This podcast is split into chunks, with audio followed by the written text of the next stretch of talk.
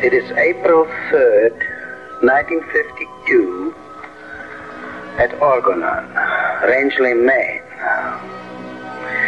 I, Wilhelm Reich, am sitting alone in the large room in the lower house. All people are gone.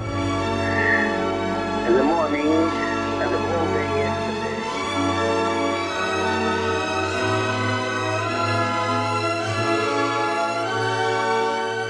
Oh, God. Raixanos e Raixanas, aqui é o Felipe Salgado E aqui é a Ellen. e esse é o Terapia Raixana. Hoje, finalizando a nossa série do início da vida, trouxemos ele, que é médico, formado pela UF, com residência em ginecologia e obstetrícia, trabalhou como médico do Exército, clínica privada e particular, além de vasta experiência com saúde pública. Doutor Rodrigo Viana, seja muito bem-vindo. Ah, obrigado, Felipe. Obrigado, Ellen. O convite de vocês foi super bem recebido. Fico muito grato até por lembrar de mim nessa para falar um pouquinho né, nesse podcast aí que tenho certeza vai ser de cada vez mais sucesso. Fiquei muito Obrigada, contente. Rodrigo. A gente que agradece essa presença. Lógico, pra gente é uma honra ter você aqui. O seu nome precede você, cara.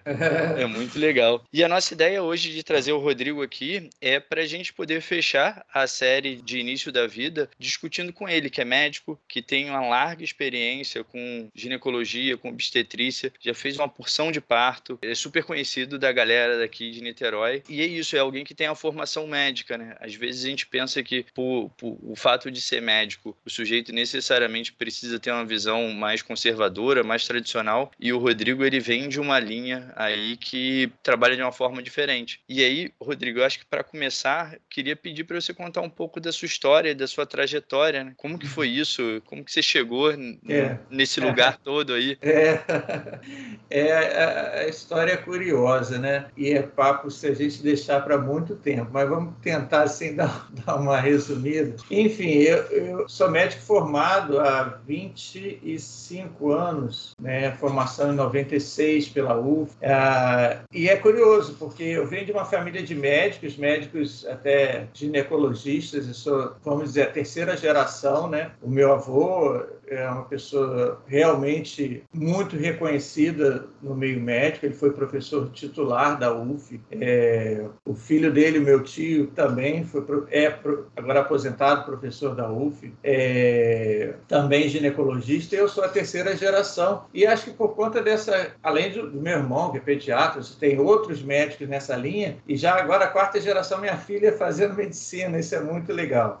É, é, mas então é, é curioso que eu não queria fazer medicina. Acho que tanto médico na família, eu falei, não, eu não quero ser mais um. Aí pensei até em fazer psicologia, viu? Eu podia estar aí no lugar de vocês agora. Mas, ah, mas aí depois eu me toquei que o que eu queria mesmo é, é, era medicina. Foi, foi me tocar no, no- no- nos seis meses antes da prova de vestibular. Enfim, mas não, eu acho que eu quero é medicina mesmo. E aí fui. E aí não passei naquele primeiro vestibular, que é mais pesado, mas no segundo eu passei, passei bem, passei para UF e fiz minha graduação e não queria fazer obstetrícia, ginecologia, não queria ser mais um ginecologista na família. Não, vamos mudar essa história. E, enfim, é, mas no final, quando eu passei pela ginecologia e obstetrícia, eu, eu me encantei e falei, é isso que eu quero. E logo depois veio a, a especialização, que eu fiz também na, na Universidade Federal Fluminense, né, que era minha casa, o Antônio Pedro era minha casa, mas, na, mas tinha umas coisas que me incomodavam muito. né? Então eu terminei a faculdade em 96, você faz um período longo já dentro da faculdade, você faz um período longo já na prática, né? E ali também você já está dando plantão em, em maternidade antes mesmo de se formar. Então eu já vivenciava assim obstetrícia. Aí entrei na residência, agora sou médico, tenho um carimbo, tenho uma responsabilidade, tenho, tenho que é, é, é, cuidar de pessoas e que estão precisando ah, ali quando chegam no hospital. Né? Nesse início, você ainda não tem uma clínica privada, ainda não tem um consultório, você tem uma coisa muito incipiente. Mas eu, eu, eu sentia que ali, na, na as, as, pacientes que chegavam para ter bebê, né, em trabalho de parto, ali no internato a coisa já me incomodava, na residência também um pouco. Os, os staffs, né, que são assim, os nossos preceptores, os, os responsáveis, os chefes de plantão, né, é, eu aprendi muita coisa com eles, mas tinha um, um, um modo, um modus operandi do parto, né? Aliás, deixo aqui minha, minha, sincera gratidão a todos os staffs que eu tive, né? Da, da, aprendi muito realmente com todos. Até hoje eu, eu lembro de, de, cada um e lembro certos ensinamentos que, inclusive, já me ajudaram muito, né? Em partes onde eu estava sozinho, onde eu era o meu staff. Mas o modus operandi do, da mulher em trabalho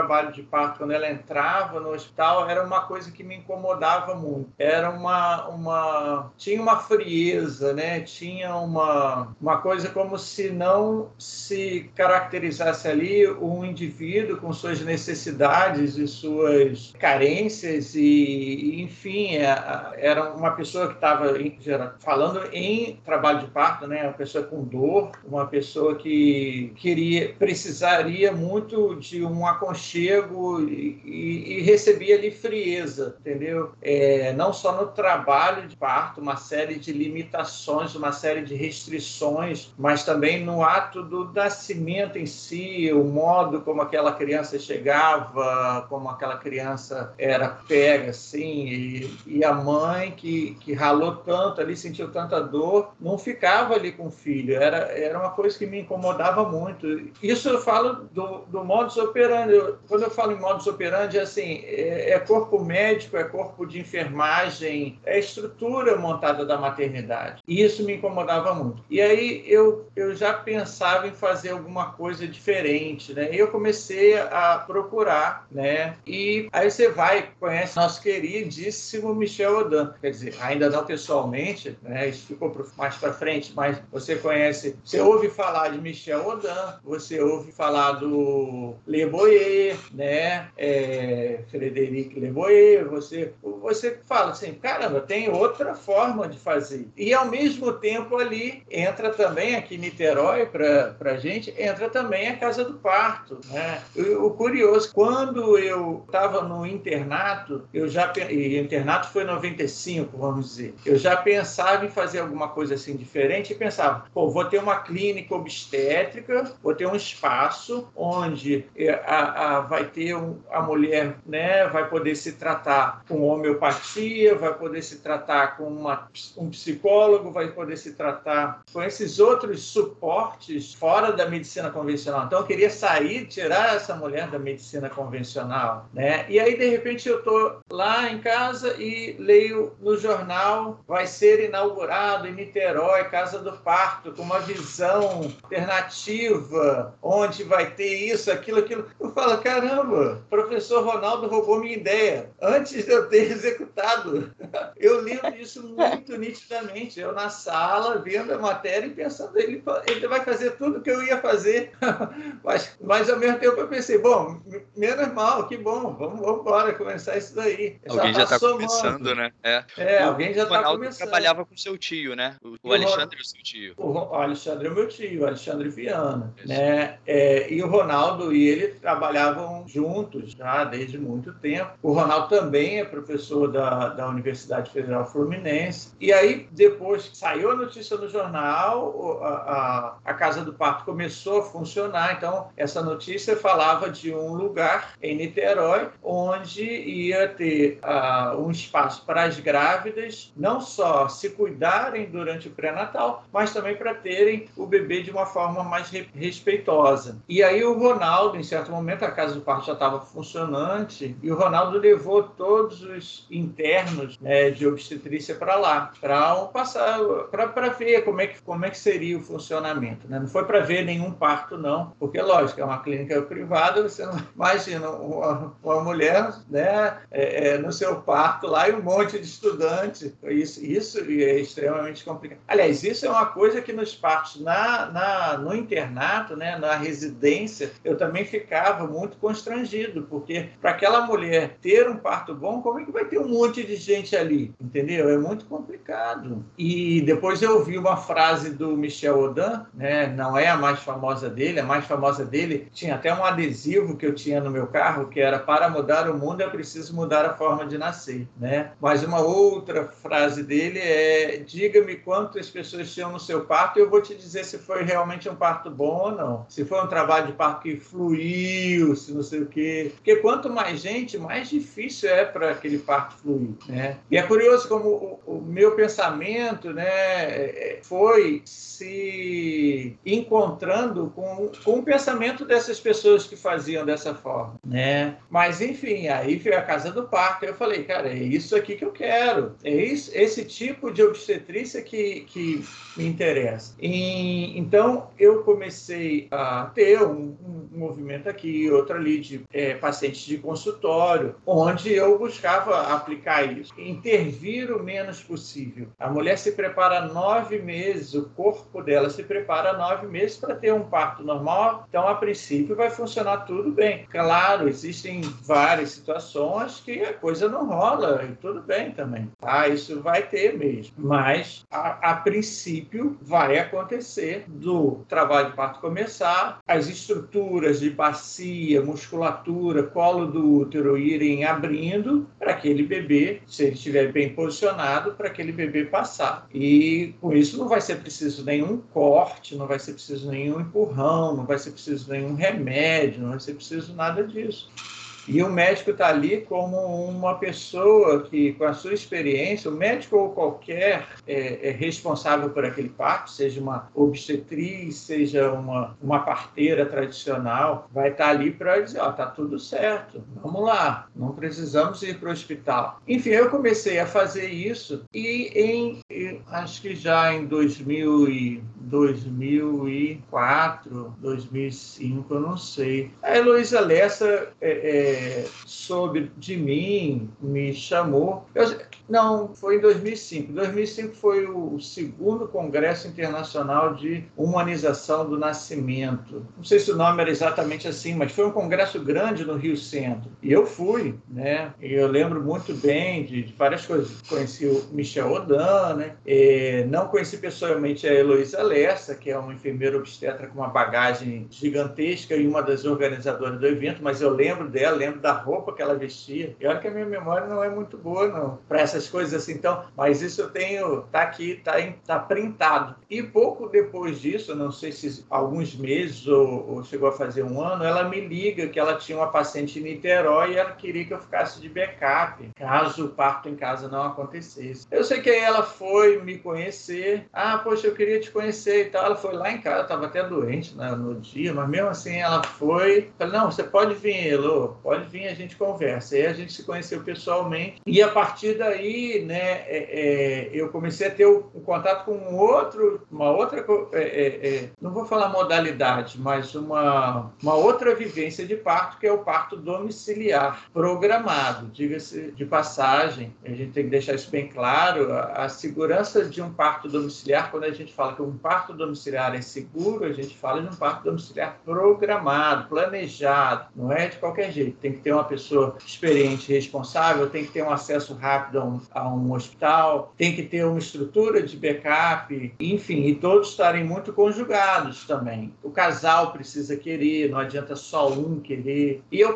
acabei participando de alguns partos domiciliares com a Heloísa, eu não ficava só de backup, ela falava, pô, vai lá, vamos lá e tal. Eu ia e tal, e é fascinante, até que eu fui para o México ficar 15 dias na casa de uma parteira mexicana. Caramba. E ela tinha um volume de partos muito intenso e foi e eu fiquei nessa ocasião fiquei com vontade de fazer partos domiciliares, né? E ela falou: "Você quer parto domiciliar? Vai para vai aprender com a Angelina. Aprender no sentido de vai pegar é, é, mão com a Angelina. E aí eu fui para o México fiquei 15 dias e ela tinha ela tinha um volume bom, assim uns dois partos por semana ou três. Então eu fiquei duas semanas lá. Eu, eu ali devo ter acompanhado realmente foi por aí uns seis partos que eu acompanhei. É, e um, um desses, ela levou para o hospital. Então, é isso que eu digo, às vezes não acontece, não é? Era uma pessoa que tinha tudo para ter um parto, mas não estava, o colo não estava abrindo e, e a, ela falou, olha, eu vou te levar para o hospital, e levou para o hospital e os médicos fizeram a cesárea lá. Enfim, ela já tinha uma, um hospital de backup, né? Mas depois a coisa do parto domiciliar foi, eu voltei, voltei com essa ideia até, mas cheguei a, a ter uma paciente de, de, parto em casa, e, mas acabou que a, a, a estrutura que você monta em termos de médico, é difícil você manter, ter esse tempo todo para o parto domiciliar, que exige mais tempo ainda. É, além disso, veio junto uma determinação do Conselho de Medicina de uma proibição aos partos domiciliares e aí possíveis repercussões para o médico que tivesse essa prática e tudo. E, então eu acabei deixando isso meio de lado e falei, não, então deixa as enfermeiras obstetras fazerem isso e tal, e eu vou né, fazer minha obstetrícia no hospital mesmo. E tá ótimo também, tem para todo mundo. Isso foi que ano, Rodrigo, mais ou menos? Ah, isso resolução? foi. Eu, eu sei que eu fui para o México, acho que em 2006 ou 2007. Não, 2006, 2006. E 2007, essa resolução deve ter sido por aí em 2007 por aí, 2008 no máximo, né? porque não foi muito tempo depois, não. Houve uma. Se fala em briga de mercado até, né? Porque as enfermeiras obstetras elas começaram a ter um começar a ter um, um volume maior de partos e elas são habilitadas para partos e o porém o conselho delas prevê que elas podem fazer parto até no, no domicílio. Então se falou nessa briga de mercado, o conselho de medicina está com uma tá querendo travar essa, esses partos aí porque quer tudo para ele. Eu não vou entrar nesse mérito até isso daqui, mas uh, se era ou não uma, briga de mercado, mas uh, a gente sabe que tem muito estudo que mostra que um parto domiciliar programado é tão seguro quanto um parto hospitalar. Né? Então, não teria por que é, ter essa posição do, do conselho tão tão, contrária. Até em outros, em diversos países de primeiro mundo, o parto domiciliar é uma realidade. É uma realidade. Ah, mas aqui a gente não tem a ambulância que fica a, a 30 minutos do hospital. Ué, então se a pessoa mora a 20 minutos do hospital, então isso daí já permitiria o parto dessa pessoa? Né? Então, para que, que esse bloqueio? Se a questão é essa, um acesso rápido, entendeu? É uma coisa que não faz muito sentido. Falar então que Inglaterra, França, Holanda estão errados com os, com os partos, até mesmo no, nos Estados Unidos se faz parto domiciliar, qualquer país faz, né? Mas uh, o reconhecimento disso é que falta para a gente. Então, realmente me parece meio que uma, uma briga de ah, isso é um ato médico, ah, nenhuma outra especialidade poderia assumir. São pessoas, quando a gente fala em especialidades assumindo, né, são a enfermeira que faz isso, ela passou por um treinamento grande, né? Ela faz também uma, uma residência em obstetrícia e o papel dela não é assim, ela não, ela não aprende a operar, eles batem muito na coisa, né? Ah, mas aí se tiver que operar não vai saber resolver, não vai poder, não, ela não precisa saber resolver, ela precisa saber identificar a hora que ela tem que levar para a maternidade, para a maternidade o médico resolver. Né? Aqui no Brasil nós temos diversos hospitais que trabalham com a enfermeira obstétrica e a enfermeira assume aquele parto, assume a responsabilidade ali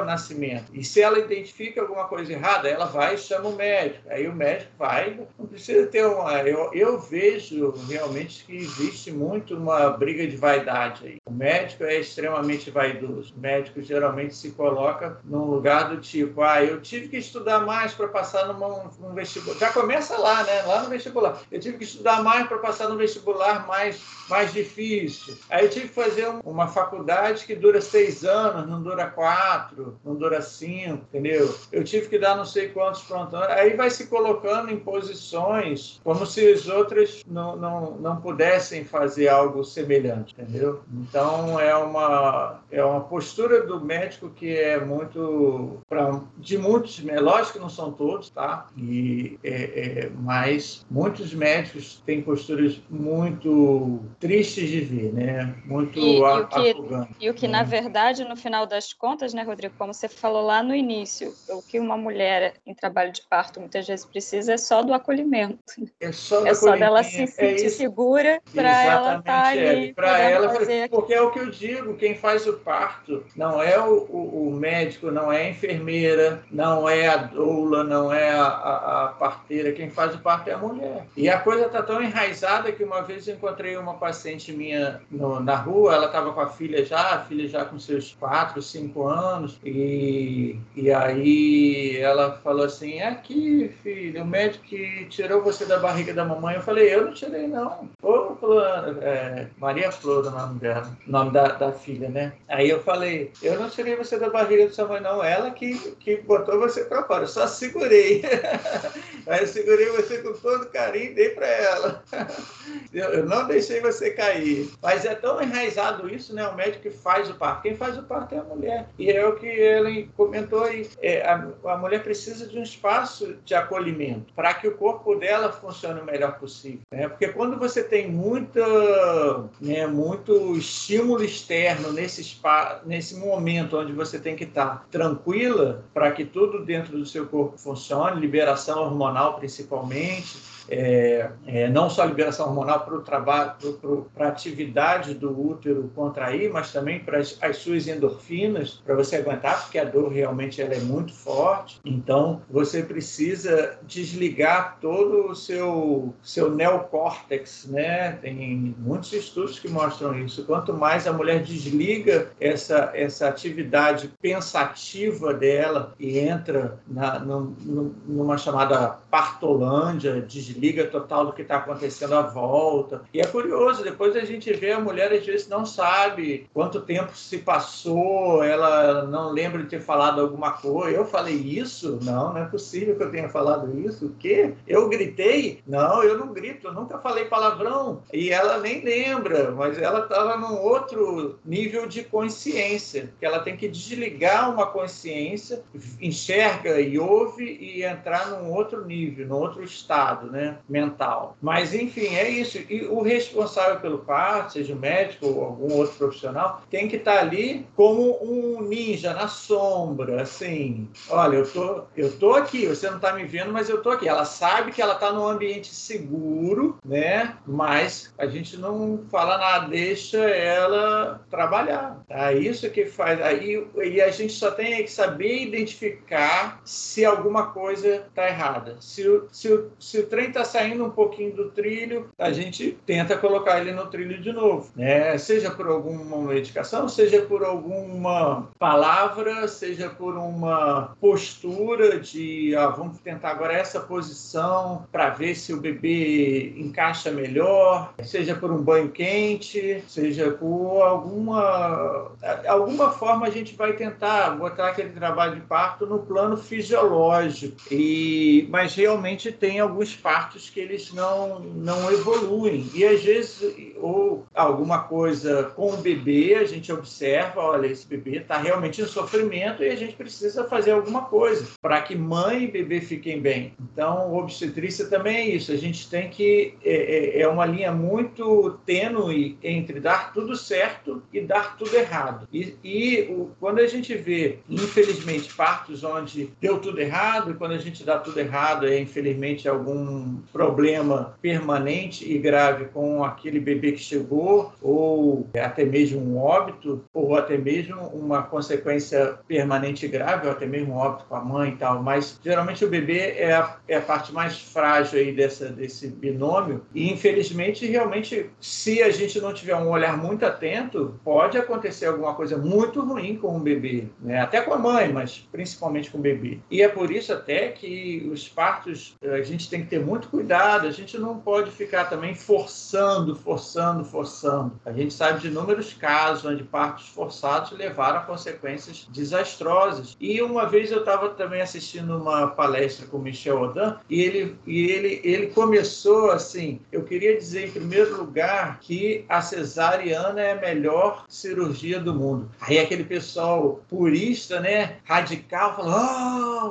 já quase em segundos já estavam pensando em apedrejar aquele, aquela pessoa que tanto contribuiu para a humanização do nascimento, mas antes deles apedrejarem, logo depois o Odão é, concluiu. Porque quando bem utilizado, salva a vida da mãe, salva a vida da criança e resolve uma situação que talvez fosse trazer uma série de problemas, né? Então, e realmente, se tiver que fazer um parto via alta, né, uma, uma cesariana, se ela tiver o seu, o seu espaço, a sua indicação, maravilha. Infelizmente, o, o que aconteceu, talvez muito na década de 80, né, porque a década de 80 trouxe, final da década de 70, década de 80 foi um boom, trouxe uma segurança muito grande para a cesariana. Então, você encontrou um jeito de fazer o nascimento acontecer sem a mulher precisar passar por aquele período de dores tão intensas. E aí todo mundo queria. E era, virou até um símbolo de status. Ó. Quem não tem dinheiro para fazer uma cesariana, para ter um médico que faça uma cesariana, vai para onde? Vai para o hospital público. E no hospital público é o quê? É o parto normal até a última tentativa, né? Então aquele parto que muitas vezes é forçado e um parto que acontecia num ambiente é, saudável para aquela grávida, não, um parto que acontecia naquele ambiente frio que eu havia falado, que me incomodava, aquela coisa assim de, de não ter um, um, uma palavra de atenção. Né? É aquela coisa que, que eu ouvi de enfermeiras, né, na hora da mulher estar ali no período expulsivo, de enfermeira falar assim: ah, na hora de fazer você não gritou, para de gritar, na hora de fazer você não gritou, sabe? Uma coisa, aquilo me doía tanto, assim, eu como interno ainda, né, garoto, garoto, 23 anos, sei lá, 24 anos, nem 20, acho, acho 23, é que eu entrei com, enfim, 22 talvez. A, acabava que entrava nesse, nessa, nesse modus operandi de parto e quem e, e, então quem tinha dinheiro ia para cesariana. Aí foi um boom de cesariana. É o parto marcado, seguro, asséptico, tudo certinho, papapá, papapé. Mas espera aí, cadê a, aquela aquele outro lado que é ouvir o que a mãe deseja? É, cadê aquele outro lado que é ouvir que um bebê é, tem a sua hora de nascer também? Porque aí nisso as cesarianas é, nesse excesso todo, você vai encontrar muitas vezes cesarianas onde o bebê vai nascer com uma certa prematuridade, né? Ah, tudo bem, já está ali com 38 semanas, mas quando nasce você vê que ele está cansadinho, ele ainda não estava realmente pronto. Você vê que o, o, bebê ele ainda vai ter um reflexo que não é tão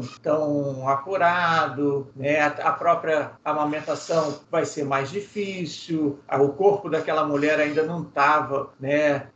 É, com a, a, a, parte de hormônios totalmente preparada. Então, assim, lógico, você com isso começou a ter uma série de problemas também. E os médicos encontraram nisso, claro, uma.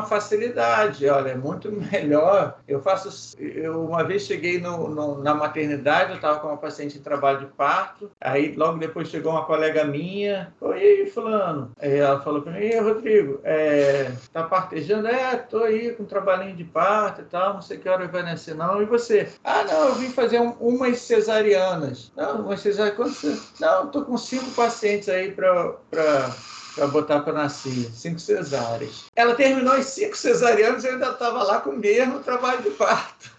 então, quer dizer, aí as coisas vão se somando, né? Foi bom para paciente que ficava sem dor, foi bom para o médico que não perdia tempo e podia programar até mesmo esse parto para ele não perder o final de semana com, com a família, num evento, né? Então, enfim. É, é Só não ficava bom para a criança que estava nascendo, Só não ficava né? bom para criança, exatamente. Mas, enfim, graças a Deus, em, no final da década de 90, começou esse movimento né, de resgate ao parto normal, ou, pelo menos assim, a, o respeito a, ao desejo da, da mulher. E aí entra também até, eu, eu respeito muito esse desejo até para outro lado também. Tem mulher que fala assim para mim, Rodrigo, eu não quero nem pensar em parto normal. Eu morro de medo da dor, eu não quero, não quero, não quero, não quero. Eu falo, não, tudo bem, isso é hoje, mas se você mudar de ideia, e tem aquelas que não mudam de ideia e falam assim, eu realmente não quero parto normal, quero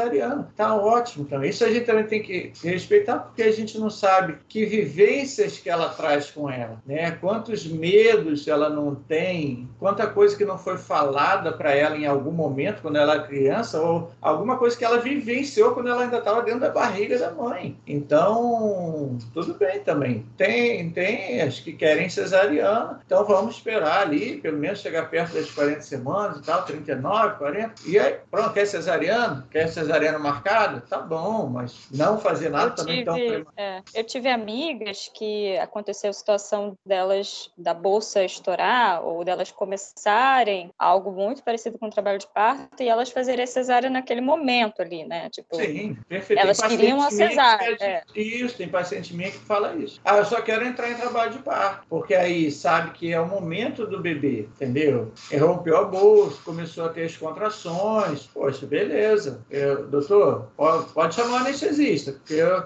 ó, rompeu a bolsa aqui, vamos lá que a gente vai, vai fazer essa cesárea. Tá ótimo também. Agora, o que é muito triste é, o, é, é roubar o parto da mulher, no sentido de uma mulher que quer um trabalho de parto, quer tentar um parto normal, e o médico, assim que examina, fala assim: ah, não, olha, você só está com dois centímetros de dilatação, então você não, não vai ter, não vai conseguir ter parto normal. Melhor a gente operar logo. E aí, mas, mas, mas, mas, mas doutor, pá, pá, pá, não, não, já até chamei o anestesista e, pá, e rouba mesmo. Ou então chega no final da gravidez e com 38 semanas e fala assim, olha, esse bebê aqui, ele tá com, tá muito alto, né? Ele ainda não encaixou, ainda não fez nem 40 semanas, ainda não encaixou, é, não vai ter passagem não. Pode, pode, que dia você quer marcar seu parto? Não, mas não sei o que. E aí meio que impõe e rouba o parto da mulher, né? Então isso eu fico muito triste. Realmente é,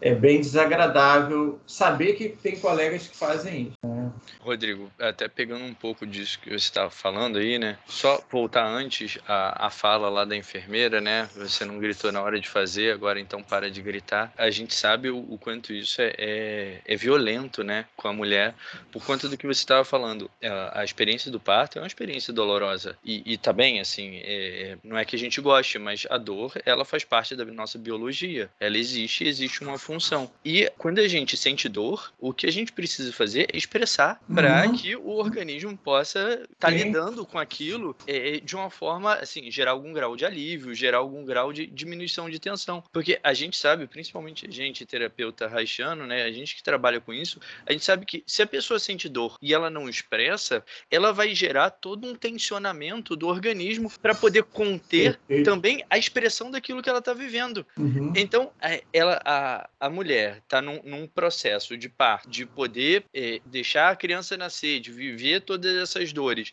e aí ela sente dor, e aí ela não expressa, isso vai só impedir mais aquele processo de estar tá acontecendo, né? É, tem um ciclo aí, o ciclo da dor, né? Que até acho que é um, um obstetra americano chamado Reeds em 50, década de 50, acho que nem década de 60 não, posso estar enganado, 50 a 60, que ele falou medo, que geralmente elas chegam com muito medo, porque parto é uma, uma coisa que dá medo, né? O medo gera uma tensão, a tensão vai gerar uma dor, o dor vai gerar mais medo, que vai gerar mais tensão, que vai gerar mais dor, que vai gerar mais medo, que vai gerar mais tensão, e aí não tem fim. Então você tem que tentar é, é, bloquear isso primeiro, novamente novamente, né, é, é, com aconchego, é, com trazendo segurança para que ela fique com menos medo e com menos tensão e assim com menos dor, né? Isso é, é, é uma coisa até bem conhecida na, na... E, esse, e, em relação a essa coisa do medo, também por isso são tão interessantes as, as vivências entre gestantes em, em grupos, né, em tudo, para você perder um pouco o medo daquele desconhecido, né? Do que daquele evento que é desconhecido ainda. Ah, um, vem um relato de uma que já teve parto, um relato de outra, e essa dinâmica ajuda a tirar um pouco essa, esse fantasma aí do que, que vai acontecer. É porque o parto realmente ele, ele, ele é desde sempre foi sempre cercado de muito, muito até eu não sei se essa é a palavra, mas um misticismo, né? Porque é a chegada de uma vida, né? Você, uma mulher tem uma vida dentro dela, põe uma vida para fora, se parte em duas, ela desenvolve uma vida e de repente ela tem que se partir para aquela vida seguir sozinha e uma vida muito inicial e sempre foi muito frágil. O parto, eu até falo às vezes quando eu dou palestra, por que, que o parto saiu do domicílio e foi para o hospital? Porque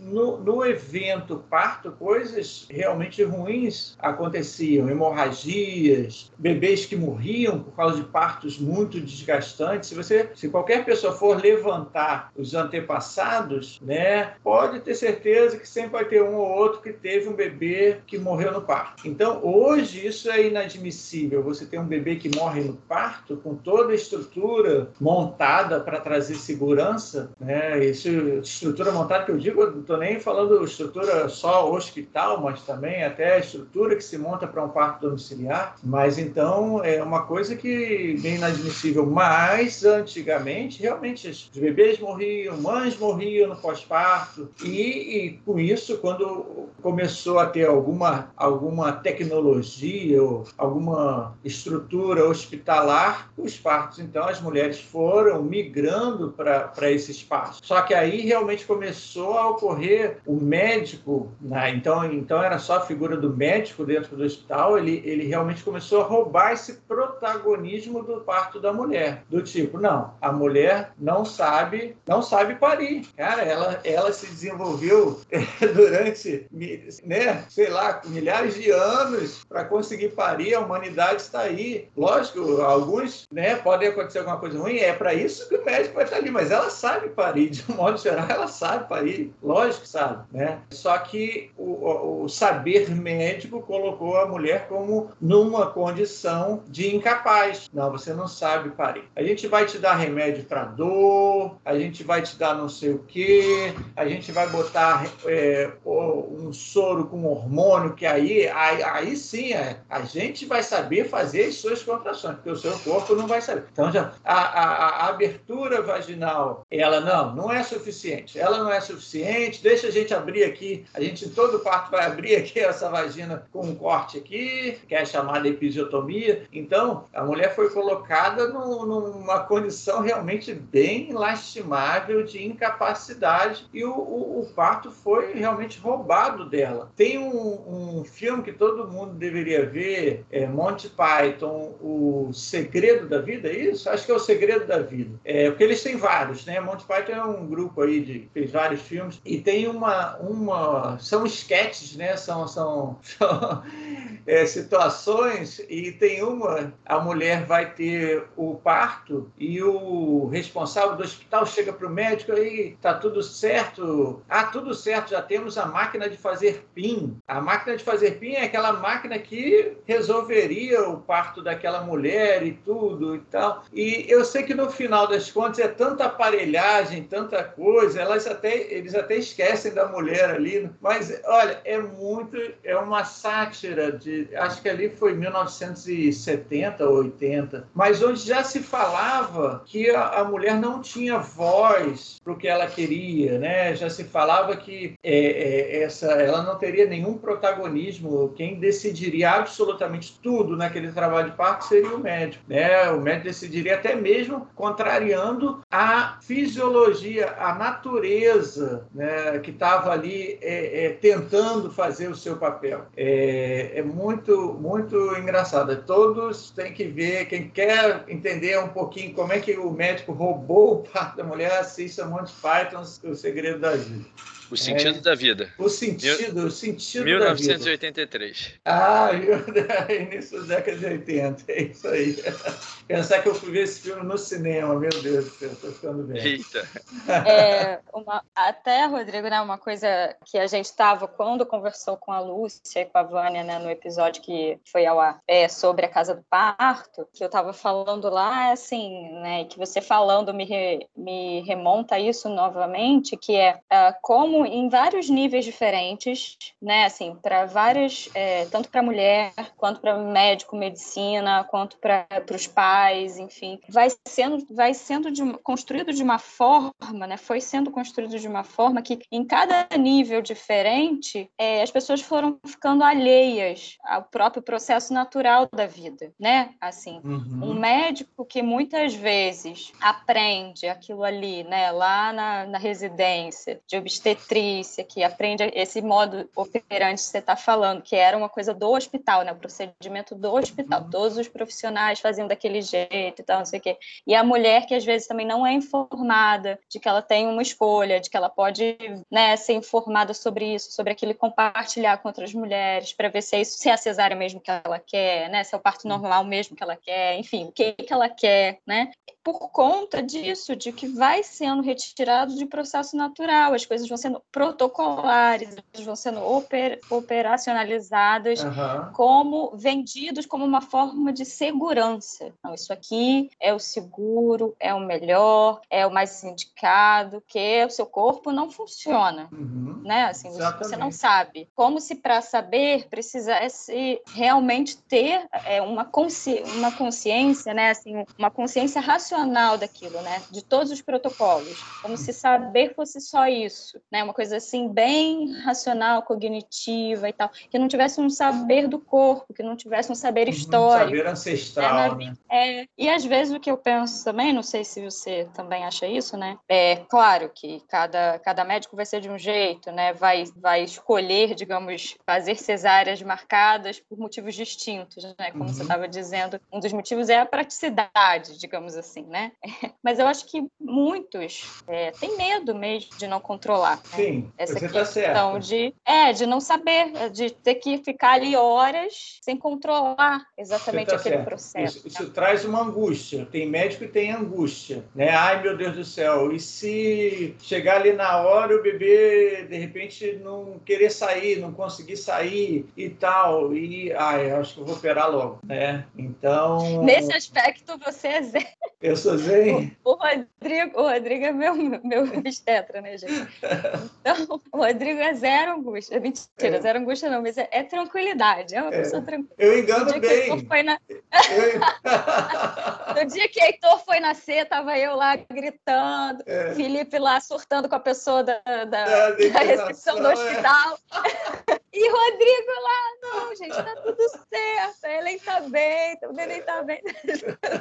É experiência também, né, Rodrigo? Óbvio, né? Mas, mas é, era o primeiro parto. É, mas tem muita gente que realmente fala, ah, eu precisava de um, de um médico como o senhor que é calmo. Porque realmente já basta a, a grávida estar tá nervosa e de tabela geralmente o marido junto. Aí se o médico tiver nervoso também, pronto, já não vai dar certo. Para parto normal, realmente tem que ter tranquilidade. E assim, quando eu, eu, eu falei que eu engano bem, brincando, mas por dentro, às vezes a gente tem também, a gente fica ansioso, porque até o último momento a gente não sabe se vai nascer é, bem ou não, se vai nascer de parto normal ou não. Não tem muito tempo, eu, uma paciente minha chegou aos 9 centímetros e ralando, ralando, ralando, e aí não passava dali, e aí fica aquela coisa, até que eu peguei uma bradicardia do bebê, que é o coração batendo mais lento, e até falei para ela, olha, eu agora, você está ouvindo o coraçãozinho? Eu, eu, agora é a hora da gente ter que ir para aquele nosso plano C, nosso plano, vamos, vamos mudar e, e vamos para cesariano, tá? É, geralmente, eu sempre é, compartilho o que, que eu estou vendo com a paciente para que ela veja da mesma forma, né? Porque elas vêm com muita expectativa do, do parto normal. É, então, uma coisa, por exemplo, é de repente a pessoa está com muita, muita, muita dor e, e ainda está muito longe, né? É, Ellen sabe bem o que, que é isso. Então, é, e não, olha, vamos, vamos, vamos fazer cesárea. A própria mulher pediu. Outra coisa é você, para uma mulher que, que investiu a beça num, num parto normal, investiu tempo, investiu dinheiro, investiu psicológico, é, de repente você chegar para ela num momento já final, porque ela está com 9 centímetros, você falar, cara, a gente vai ter que ir para uma cesárea por causa disso, disso, disso. E, e lógico, tem, cada situação tem um, um, um pormenor, uma, cada, como a gente diz, cada caso é um caso, né? O dessa menina, ela já estava ali há, há mais de hora, com a mesma, umas duas horas com aqueles 9 centímetros, e quando começou a bradicardizar, realmente, a falou, não dá para ficar esperando ainda mais tempo, né? Só que é você, é, é, a, a, nessa hora, a grávida tem que desfazer tudo aquilo que ela, durante quase nove meses, né? Pouco depois que ela engravidou, ela começou a projetar. Então é muito complicado você lidar com essa frustração ali também. Eu fico assim muito sentido e, e, e tento fazer assim que também na cesariana esse bebê chegue da melhor forma possível, que vá para a mãe, né? Nasceu bem, poxa, olha, toma aí, é seu. Você que ralou por ele, você que sofreu por ele, agora vai curtir. Que isso é uma outra coisa também. Ah, conseguimos um ótimo parto normal. Pegar o bebê e, e levar para uma outra sala, né? Enfiar um tubo na criança, um tubo para esperar a criança. Que, isso considerando o bebê que, que nasceu bem, tá? Que nasceu, chorou e tudo, né? Aí leva, aí vira de, sei lá, de cabeça para baixo, aí faz não sei o que, aí esfrega o bebê todo, aí leva para a mãe todo embrulhado, a mãe cheira, olha, ah, agora eu vou ficar com ele. Olha, agora a gente vai levar para o berçário para pesar, medir e ele ficar lá na incubadora aquecendo. Qual o sentido disso se o bebê está bem? Entendeu? O bebê nasceu bem? Dá para a mãe, deixa com a mãe. A mãe aquece ele. A mãe está numa temperatura de 37 graus, bota uma, um cobertor em cima dele e fica ali junto da mãe. Daqui a pouco ele já começa a. deixa ele cheirar o peito e tudo. E aí deixa ele com a mãe. Entendeu? Isso é uma outra coisa. Às vezes a gente né, tá falando de parto, parto, parto, mas e, e o cuidado que vai ser com esse bebê? Então os pediatras também têm que ter um outro olhar, né? É, não são todos os pediatras que, infeliz, infelizmente, não são todos os pediatras que têm esse olhar de que o bebê ali tem que ser dado para a mãe. Bebê que nasce bem, tá? Lógico, bebê que nasce mal, nasce meio barro, meio tijolo, o pediatra tem que, tem que dar aquela reanimada, tem que, tá? Não tem jeito, né? Agora, quando nasce bem, deixa com a mãe. Ela, os, os dois precisam desse vínculo. E, aliás, esses primeiros 40 minutos, né? O Michel Adam mesmo já falava, que é o chamado alerta ativo. É, esses primeiros 40 minutos, o bebê está em alerta ativo. Ele tá, ele não, ele fica meio paradinho, assim, mas ele olha, ele ouve, e nessa hora ele quer a voz da mãe, ele quer ali ouvir o coração da mãe, quer sentir isso, quer ficar ali em cima dela, entendeu? Então, esse, esse alerta ativo é muito importante nesses esses primeiros 40 minutos. Né? Mas, uh, mas tem situações muito curiosas. Tem um, uma. E a gente também, já que a gente está falando de parto e, e, parto natural, o parto natural pode cambar também para uma situação que, dependendo da cultura, possa não ser tão adequada. Né? Por exemplo, tem um, um documentário, eu, eu ganhei um DVD e depois tive a oportunidade de ver na televisão, mas eu não sei se é fácil de encontrar, não. É O Primeiro Choro ou O Primeiro Grito, em francês é Le Premier Cri. Eu não sei se é CRI, né? É, eu não sei se a tradução é grito ou choro, mas mostra o parto em diferentes culturas. E tem um parto filmado lá na Índia, numa daquelas favelas na Índia, e a mulher já com vários filhos e tal, e quando nasce o bebê, aí tá lá uma parteira, quando nasce o bebê, é um parto fácil, até porque já é o quinto, sexto, sétimo parto daquela mulher, então cada parto vai ficando mais fácil. Mas quando nasce o bebê, a, a parteira pega a criança assim e joga a criança para o alto, mas joga mesmo. Joga para o alto assim, sai da mão, das mãos dela. Joga para o alto, pega, joga para o alto, pega. Eu acho que umas sete vezes. Deve ter alguma, algum significado, mas isso é uma violência com um bebezinho, tadinho. Como é que pode fazer isso? Né? Imagina o coração do bebê vai, vai a mil por hora hora, um susto desse. Mas, enfim, então às vezes a gente. É, foi um parto natural? Foi. Foi, foi recebido da forma natural? Foi. Mas aí vem alguma situação aí que, que sai do, do ideal, né? Mas esse, esse documentário também é muito interessante de ver, de se alguém encontrar aí. Ah, então, esse cuidado com o bebê é muito interessante. O primeiro cara que trouxe isso mesmo, eu acho que foi o Le Boyer mesmo, falando: olha, o bebê é uma pessoa, o bebê não é um boneco, não. O bebê sente, sente dor, o bebê, aquela luminosidade toda, né? O frio de uma sala de, de hospital, frio pelo ar-condicionado mesmo. O bebê, sabe, ele, ele, a gente precisa quebrar um pouco essa, essas coisas agressoras para um serzinho que está chegando. A audição tá toda, então precisa falar mais baixinho e tal. Ou, então, ter muito cuidado com essa pessoa que.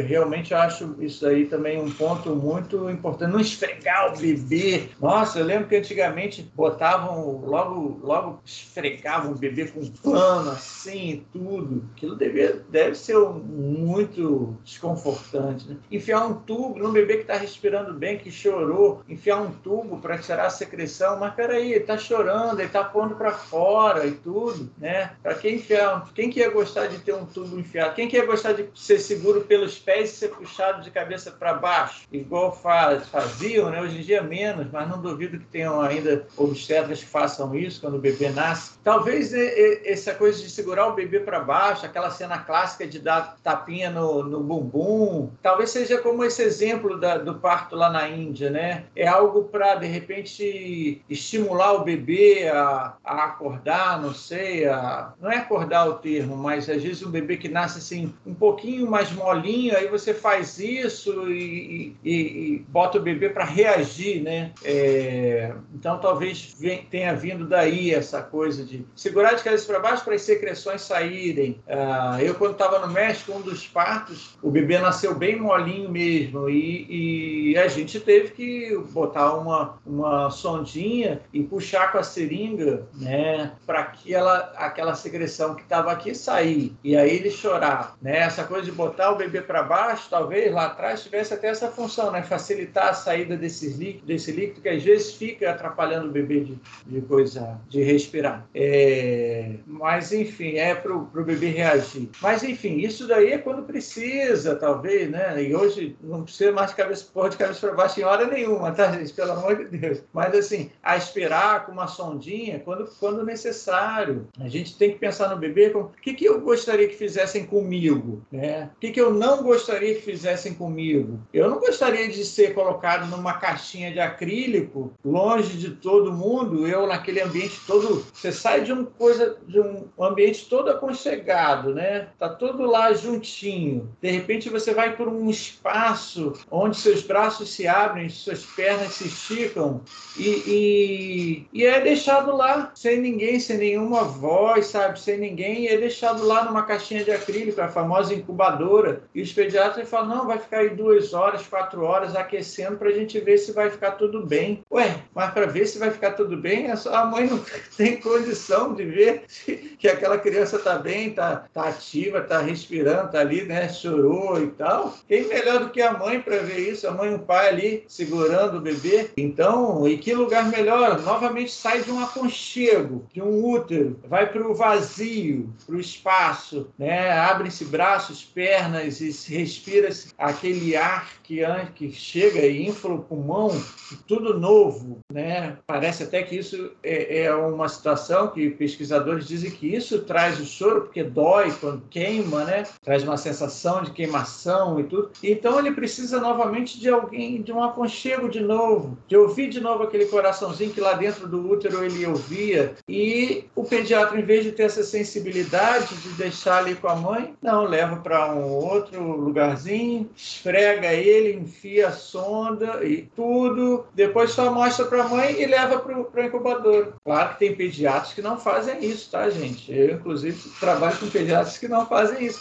Mas aí, infelizmente, de um modo geral, né, ainda tem muito pediatra que acha assim, tem muito pediatra que acha assim, né? E, e é muito, muito interessante você está falando, né, que é melhor do que a mãe, né, o, o familiar que tiver, outro familiar que tiver, né, ali. É, porque eu, eu, lembro que eu nunca segurei muitos bebês na minha vida, assim, eu não tinha muito contato com bebês até meu filho nascer. E a primeira vez que eu segurei o Heitor, é, parecia que eu sabia fazer aquilo desde sempre na minha vida. Minha sobrinha nasceu, sei lá, minha sobrinha nasceu um pouco depois do Heitor, assim, e eu fui segurar ela toda assim, ai meu Deus, com medo dela cair. Sendo que eu já tinha um filho, segurava ele todos os dias. Mas, assim, não, não é a mesma sensação, sabe? Eu fui é. O Heitor e parecia natural. E eu sempre tinha feito aquilo na minha vida, sabe? Vem de forma muito natural, né? É, o, o a, a sua mente se preparou para isso. Durante esses nove meses de gravidez, entendeu? E sua atenção está toda voltada. É incrível como a atenção da mãe, como a mãe muda, né? Ela, ela fica com... Até mesmo, assim, o ouvido dela fica de um igual um super-herói. Ela ouve o bebê respirar diferente. Ela já opa, já, já acorda. Ela estava dormindo, mas ela ouve alguma coisa, ela já acorda, ela já vai lá ver o que está acontecendo. É incrível, cara, é incrível. E acorda já desperta. Então, todos os sentidos daquela mulher ficam muito, muito ativos, né? Então, ninguém melhor que ela para estar tá ali de olho no, no, no bebê, né? Rodrigo, com isso tudo que você está trazendo né, fica, fica muito simples de entender que a sua experiência, né, a sua vivência, né, é, ele veio muito junto dessa prática não, não tradicional da medicina, né, até pela história uhum. que você estava contando, uh, os seus familiares, seu avô, seu tio e tudo. E é muito legal você poder trazer isso, porque tem muita gente que ouve o podcast e ouve também buscando informação. É, uhum. É, é isso, a gente se propõe a ser um veículo de comunicação com informação de qualidade. Hoje em dia, num mundo é, que existe tanta desinformação, a gente tem tido sempre um cuidado de trazer informação é, relevante com profissionais que sejam capacitados para poder falar sobre esses assuntos. E aí, com relação a isso, você estava falando, né, que infelizmente tem, tem muitas, muitas mulheres que, por desinformação, acabam fazendo uma escolha, seja a escolha de cesárea ou seja uma, uma outra escolha radical. E aí, com relação, a, assim, eu sei que muitas pessoas vão ouvir o podcast e vão falar: ah, mas olha, se eu tivesse ouvido isso antes eu teria feito meu parto diferente, eu teria vivido essa experiência diferente.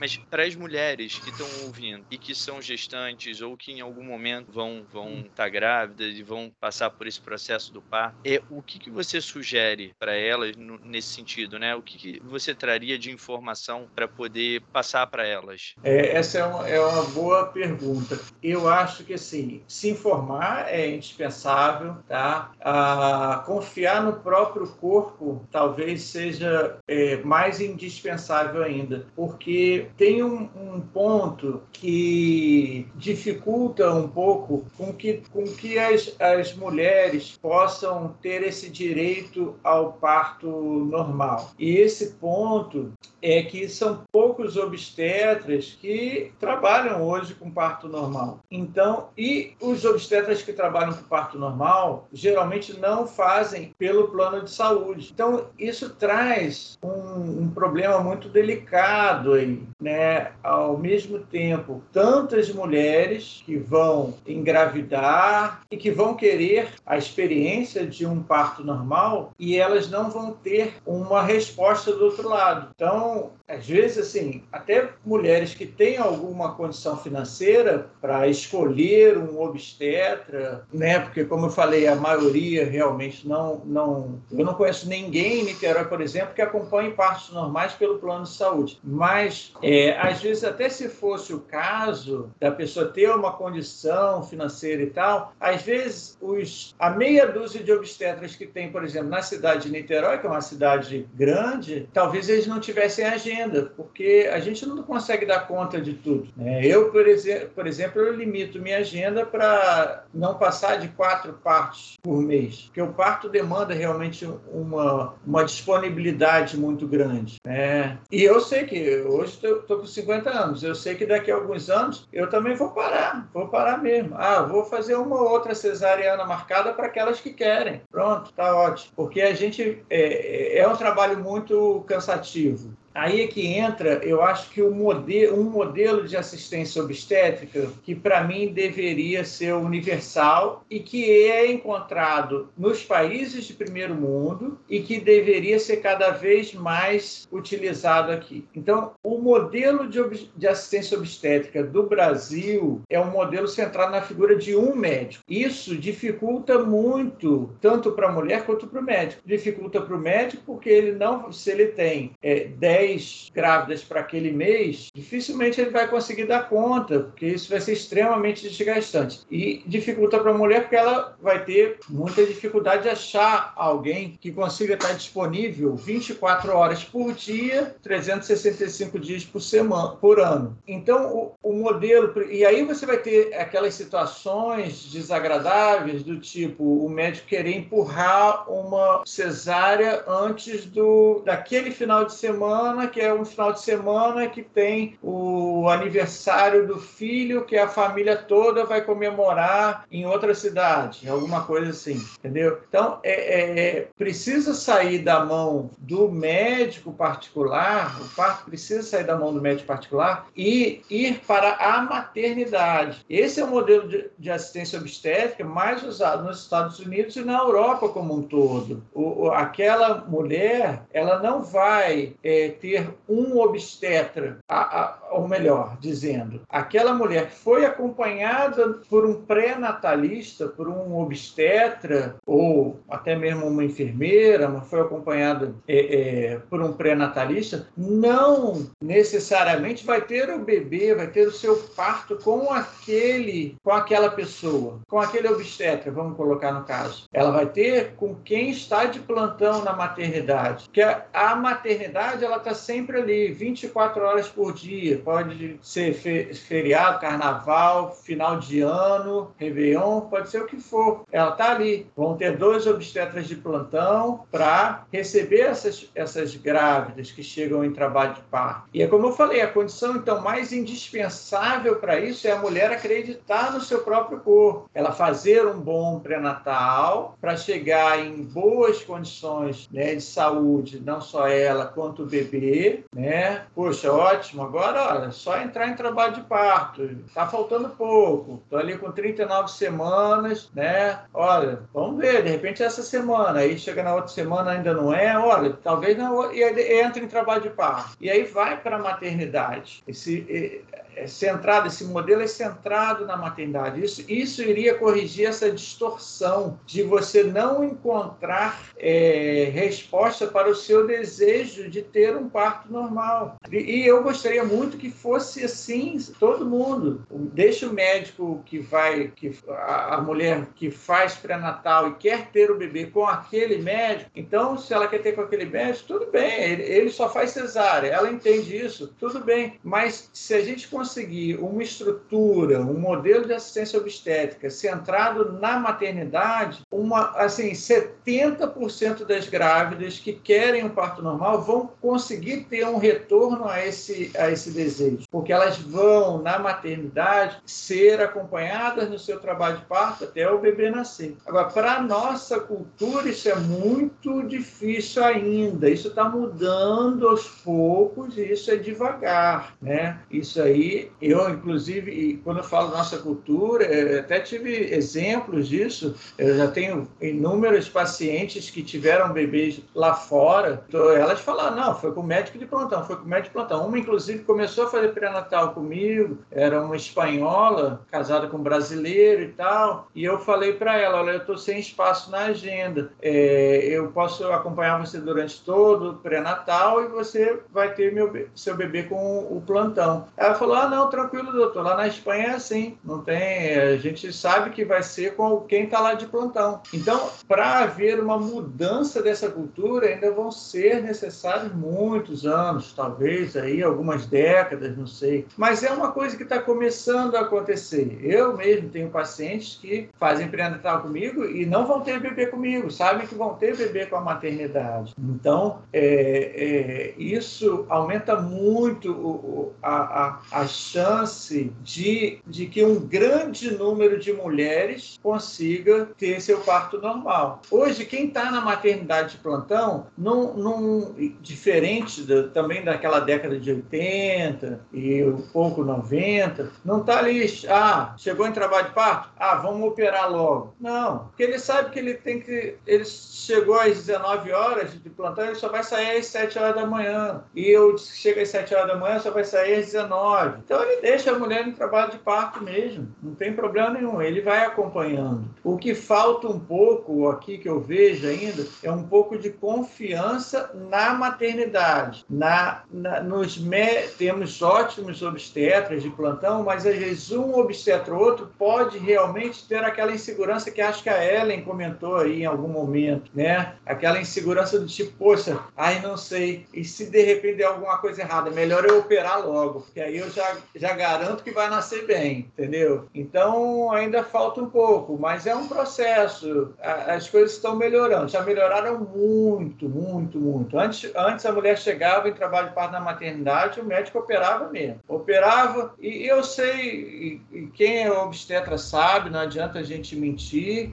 Isso, década de, de 90, acontecia mesmo, foi a, foi a minha década de, de né, onde eu me profissionalizei, que termo feio, né, mas onde eu passei a atuar, a trabalhar como médico mas com certeza em 80, na década de 80 também acontecia isso, a gente sabe. O médico, ele ganhava, ele estava numa maternidade particular, mas é, nessas maternidades particulares também tinha um atendimento pelo SUS e ele recebia por produção. Então ele ia receber se ele fizesse o parto. Então se terminasse o plantão dele, ele e ainda não tivesse nascido, ele não ia receber. Então ele, opa, o quê? Vou botar para nascer. Seja botar para nascer botando um soro com citocina para aquele trabalho de parto e rápido, ou seja, fazendo cesariana, entendeu? Então, mas hoje em dia já mudou, os plantonistas eles já têm um salário fixo mesmo, entendeu? Não tem mais tanto essa coisa de ser só na produção. Eles têm uma outra visão, a maternidade já está tentando trazer uma outra, um outro enfoque, as, as faculdades, né? A maternidade não, as, a, a faculdade já está trazendo um outro enfoque, um olhar realmente mais, mais humanizado para essa hora do nascimento. Então, temos aí uma geração nova que está com uma, um gás bacana para assumir esses partos no, nos plantões. E com certeza isso faz toda a diferença. Fazer, é, é, deixar, entender que a mulher é a protagonista, ela entender isso, ela entender que ela tem que confiar no corpo dela, ela se preparar para isso e quando chegar na maternidade lá, chegar em trabalho de parto, com dor, tá lá com 3, 4 centímetros, ela entender que ela vai passar por algumas horas assim e que aquele médico que está ali pode não ser o doutor Rodrigo, o doutor Beltrano, fulano, né, que acompanhou no pré-natal, mas não tem problema, ela está segura de que está tudo bem, porque tem alguém ali que se começar a sair do, da, da situação né, é, correta, da forma correta, da, da, da fisiologia, né, vai, vai saber o que fazer. Ela tem que confiar no médico ali que vai saber o que fazer. Então, esse, acho que esse, esse é o ponto para a sua. Nossa, você me fez uma pergunta, Felipe, de 10 segundos e eu levei, um... levei uma hora para responder. Mas acho que é isso. O que, que essas mulheres podem, né? Como que essas mulheres podem conseguir alguma coisa nesse sentido? Eu acho que é isso aí. Ah, confiar no próprio corpo, se preparar para o parto, mas talvez entender que todo esse processo vai depender muito mais dela do que de, de um médico particular, entendeu? Elas com certeza vão ter um retorno bom se elas forem também para uma equipe de plantão da maternidade A, B ou C. Pois é, é isso. A gente está virando podcaster, aí a gente está aprendendo também a entrevistar, né? Aí a gente faz as perguntas boas que a gente sabe que vão gerar boas respostas. Bom, acho que é isso, né? Com, é, com, essa, melhor do que a pergunta, com essa ótima resposta, é, acho que a gente pode fechar, porque tem muito conteúdo já. Acho que as pessoas que, que vão ouvir, é isso, elas podem ser muito beneficiadas, né? Muita informação que você traz, Rodrigo. Uhum. Então, assim, quero te agradecer, quero agradecer pelo tempo de você estar aqui, assim, compartilhar com a gente todo esse conhecimento que você tem de, de uma vida, né? Porque é a sua prática, a sua experiência, poder trazer aqui pra gente, compartilhar. Então, te agradecer também por uhum. mais esse tempo também que eu posso passar com você. Você é um querido. Uhum. É, eu ainda estou esperando quando é que você vai marcar a minha consulta para eu lá fazer minha revisão. Até hoje você está me devendo.